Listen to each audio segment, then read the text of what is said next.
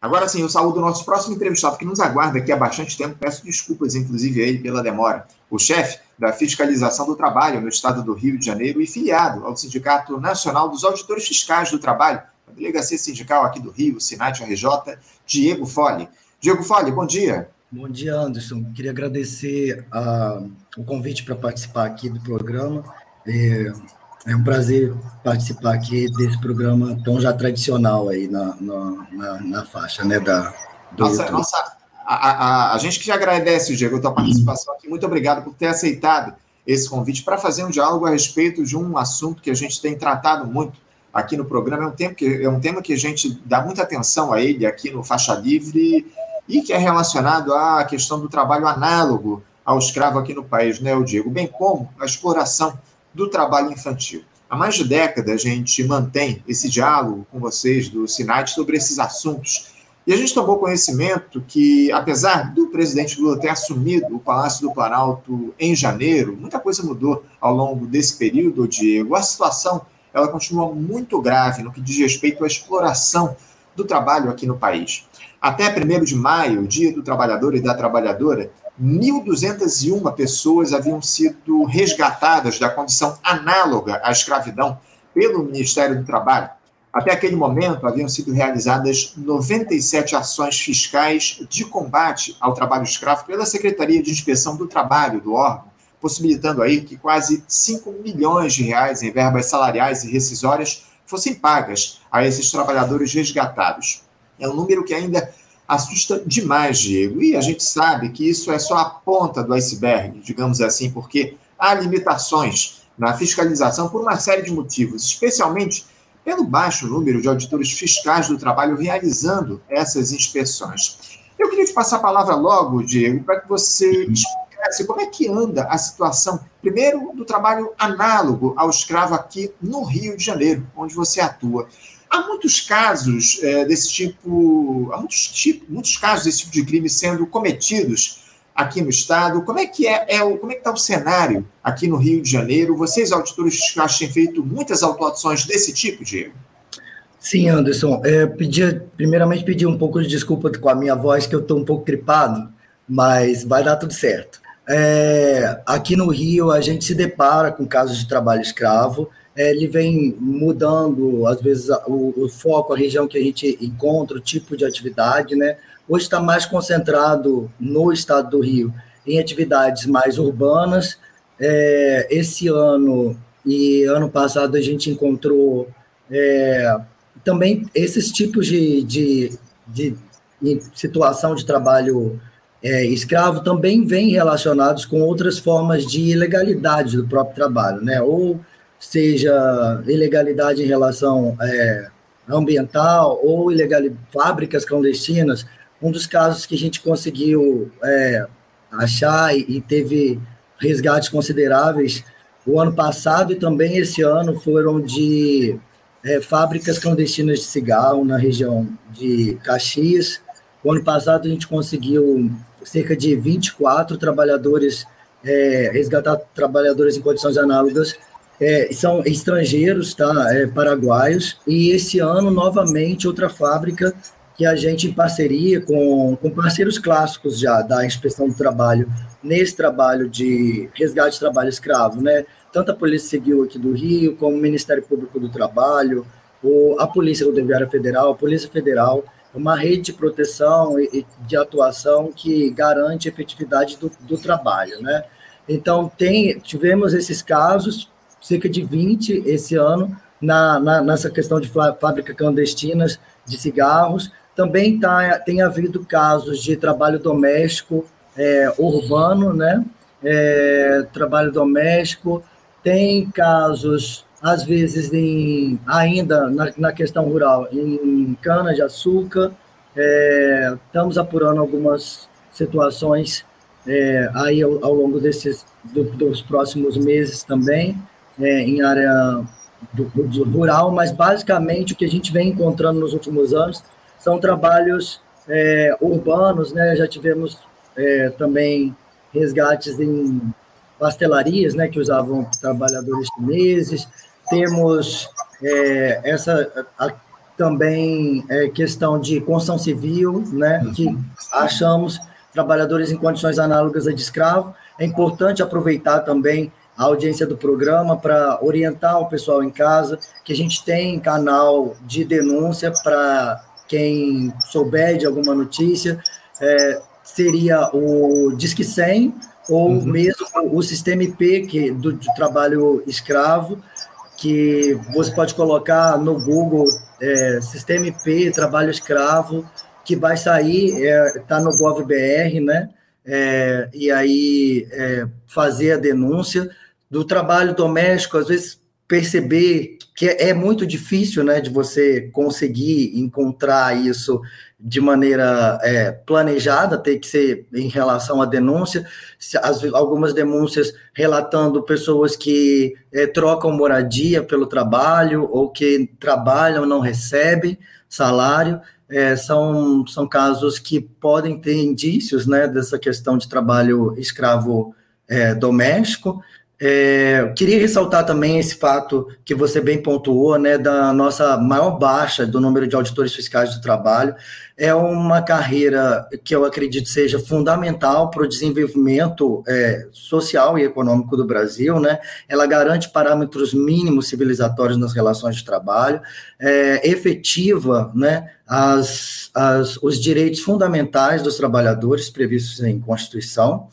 E a gente, historicamente, nos anos de 2000, tínhamos um, cerca de 3 mil auditores em âmbito nacional. E atualmente a gente está com o nosso menor nível em. Aos, aos números da Secretaria de Inspeção do Trabalho no ano passado, foram 1.942 é, auditores fiscais. Aqui no Rio a situação não é diferente, viu, Anderson? Até o ano passado a gente tinha 200, cerca de 225 auditores espalhados em todo o estado, e para esse ano, no levantamento que a gente já fez para o planejamento de 2024, a gente já teve uma perda de 6% desse número, então já estamos com cerca de 212 auditores fiscais. Só que isso eu estou colocando pessoas que estão afastadas, pessoas que estão em cargos de gestão, seja dentro da própria estrutura do ministério, seja cedido para outro órgão. Então, de fato, o que eu tenho para implementar a política pública de fiscalização do trabalho no estado do Rio são 147 auditores fiscais, que eu acredito assim, a situação não está pior porque são até nessa, nessa, nessa moda que tem de colocarem toda a culpa do Estado brasileiro em cima do servidor público, é, é, é, a gente só não está pior porque os próprios auditores fiscais, eu posso falar com propriedade aqui do, do Estado do Rio, são extremamente dedicados, apaixonados pelos que fazem, pelo, pelo, pelo que fazem, é, tentam dar o máximo de trabalho. É, pandemia, a gente esteve muito presente aqui no Rio para tentar é, orientar empregadores, é, garantir afastamento de trabalhadores, recebimento de salário deles. Então, pessoas trabalharam muito, além das. Fazemos operativos à noite, fim de semana, feriado, senão a situação seria realmente bem pior. É, um alento é que nesse governo do PT a gente conseguiu a autorização né, para 900 vagas do cargo de auditor, de auditor fiscal do trabalho, mas para você ter uma ideia, em níveis de parâmetros, né, assim, no, nos últimos 10 anos, a população ocupada né, aumentou em cerca de 10 milhões. É, e enquanto isso, o número de auditores fiscais reduziu drasticamente, né, de 3 mil para menos de 2 mil auditores a lei, a, a, para os dados da OIT, seria necessário cerca de 6 mil, um pouco mais de 6 mil auditores fiscais no, no Brasil inteiro. A gente está com números menores do que quando a inspeção começou, é, que é uma instituição centenária. Tem um colega nosso, Leonardo Belo, que fala que a inspeção do trabalho começa no Brasil quando o Brasil era escrito com Z. E aí a gente hoje tem 1.900 é, auditores, um quadro que há cerca de 11 anos não tem concurso, então falta renovação, um quadro que boa parte, mais de 10%, está assim, em condições de aposentadoria, e isso nos preocupa, porque mesmo as 900 vagas, ela não supre nem as vagas ociosas. Hoje, em termos de vagas, cargos de auditores fiscais de trabalho disponíveis são um pouco mais de 3.300, é, 3.644 exatamente, né, previstos na lei, a gente tem 1.940, então a gente tem quase 2 mil cargos aí, 1.900 e alguma coisa, de cargos vagos. Então, essas 900 vagas que vêm, elas não suprem nem o, o total de muito tempo atrás da carreira. E fica Sim. muito aquém em relação à própria população ocupada do Brasil, fica muito aquém no que deveria ser um quadro minimamente de 6 mil é,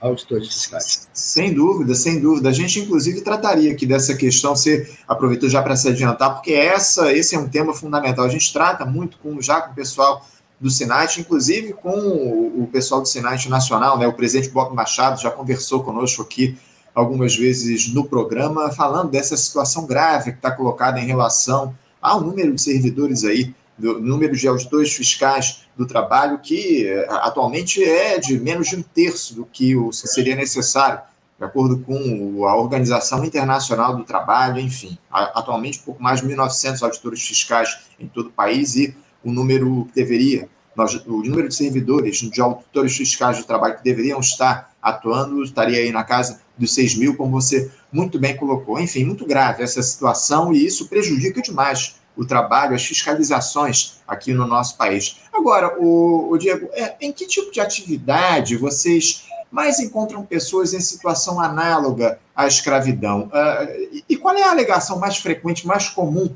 desses ditos empregadores quando são flagrados cometendo esse tipo de crime, Diego?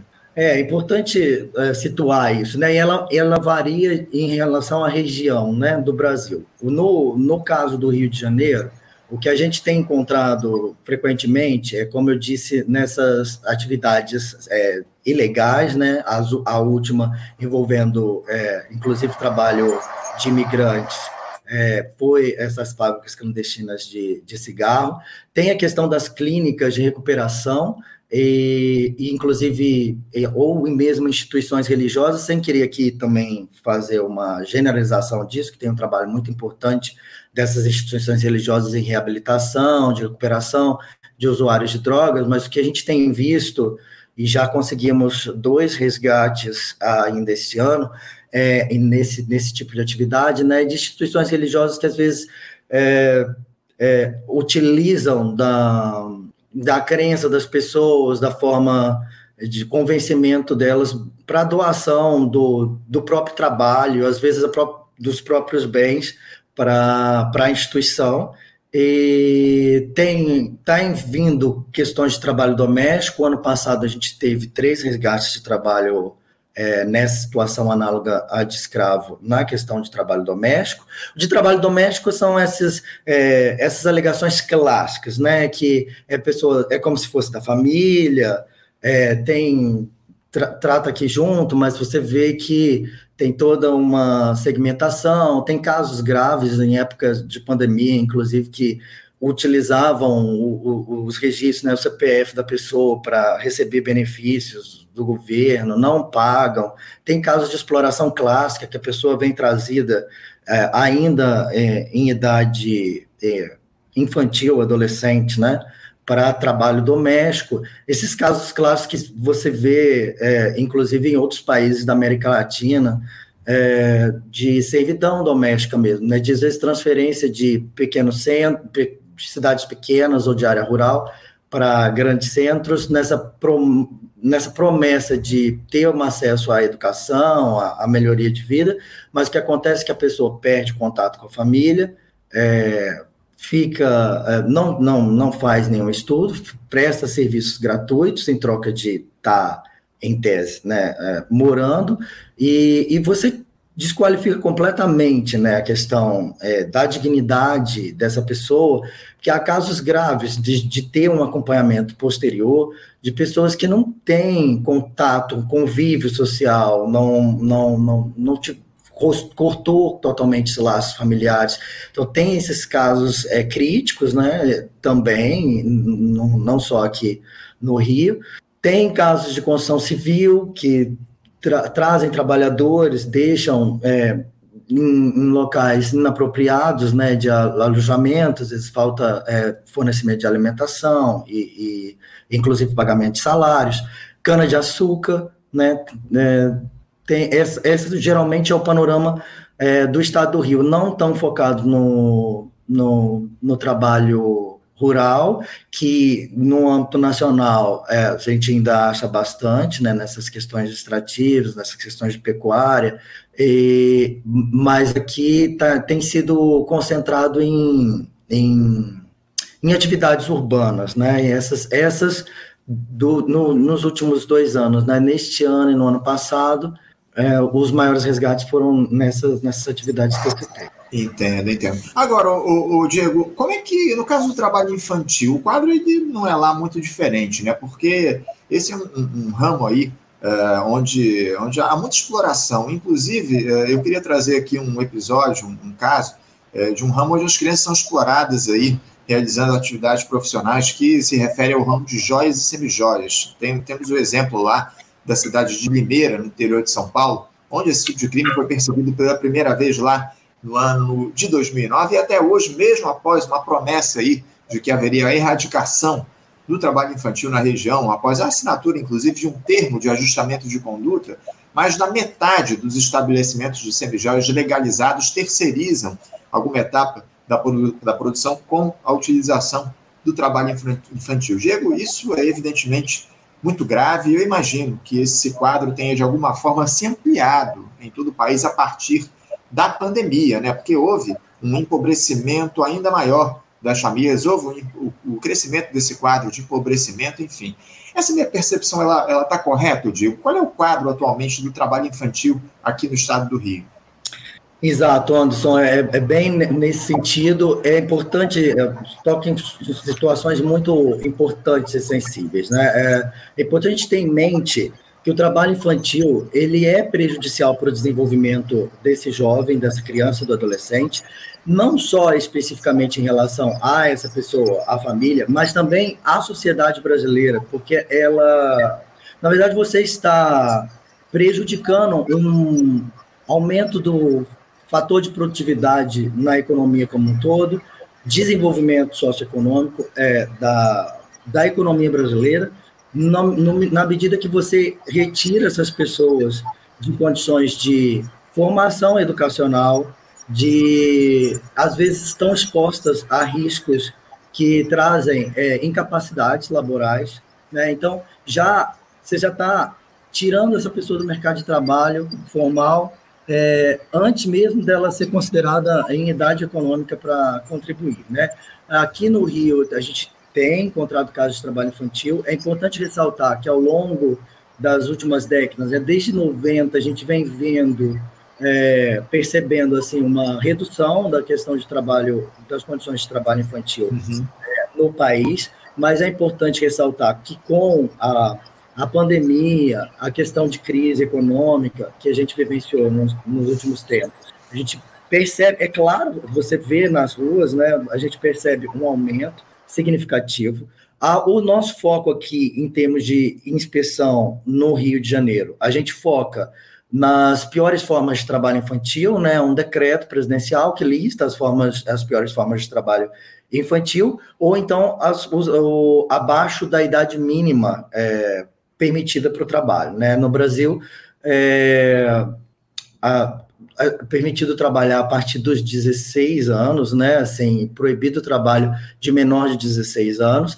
Ah, então, só depois dos 16, em algumas atividades, né? Não, não são todas, é só a partir de 18 anos que, que, que tem uma liberação né, em atividades que são consideradas antes dos 18 anos é, nocivas né, para o desenvolvimento é, do, do jovem.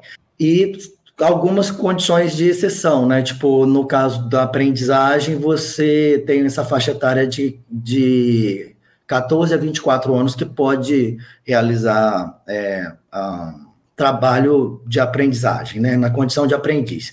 É import... Aqui no Rio, principalmente, a gente vê casos, falando ainda de trabalho, no caso de trabalho formal, né? Nos casos de é, que há uma empresa, um CNPJ que explora o trabalho infantil, nas casas é, bem clássicos e, e, comuns de se encontrar em oficinas mecânicas, lava-jato, é, questão de transporte de valores, é importante até frisar, porque o Brasil é, reconhece isso à medida que é, assina a Convenção 182 da OIT, também é, presença de crianças no tráfico de drogas e é, exploração sexual infantil e também trabalho doméstico.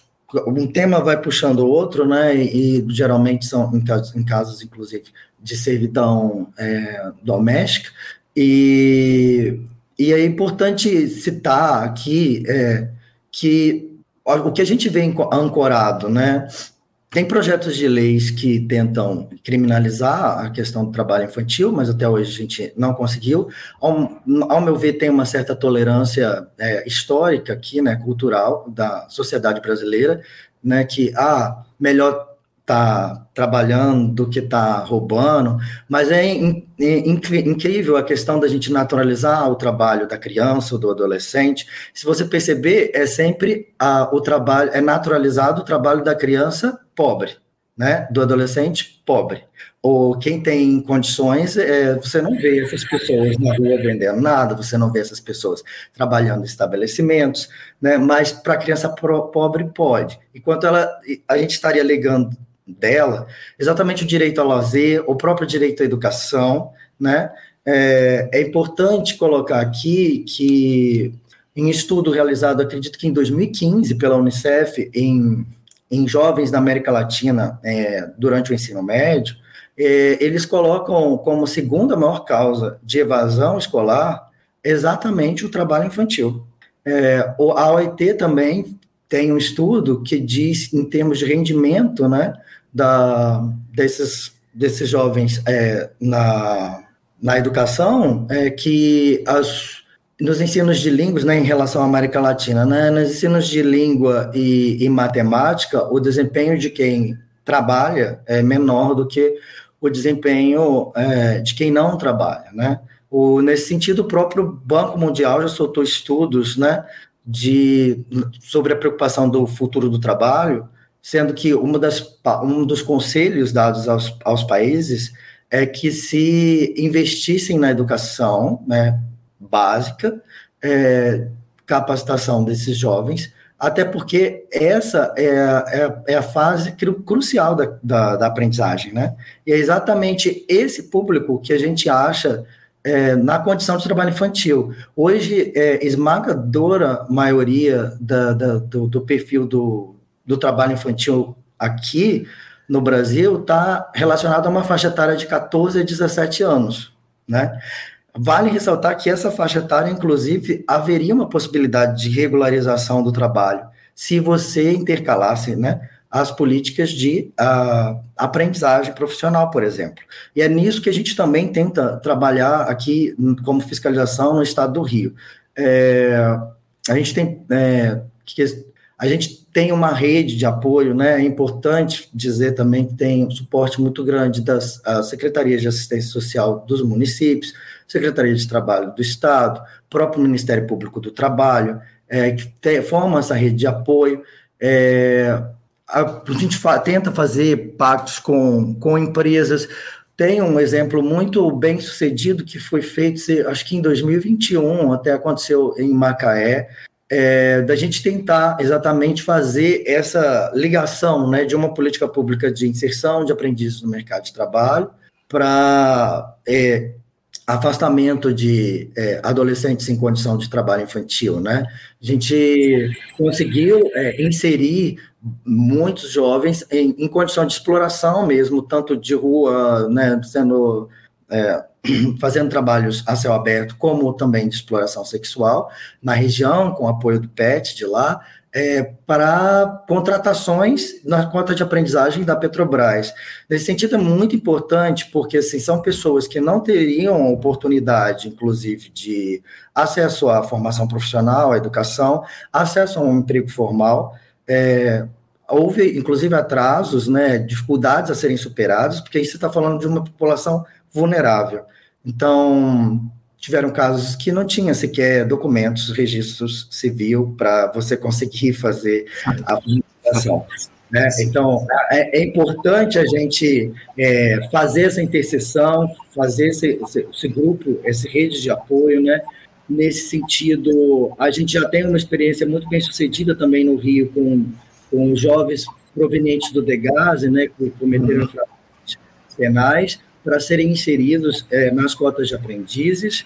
E, e, é importante ressaltar que, pela lei, a cota de aprendizagem é justamente para esse jovem em condição de vulnerabilidade socioeconômica. Né? É isso. Não, esse trabalho que vocês fazem é fundamental. O Diego, a nossa, a, nossa própria espectadora, a gente tem uma espectadora, os nossos, comentar, nossos espectadores comentam muito aqui. A Bárbara Rigo, ela diz aqui o seguinte, algo que você trouxe, inclusive, na tua resposta.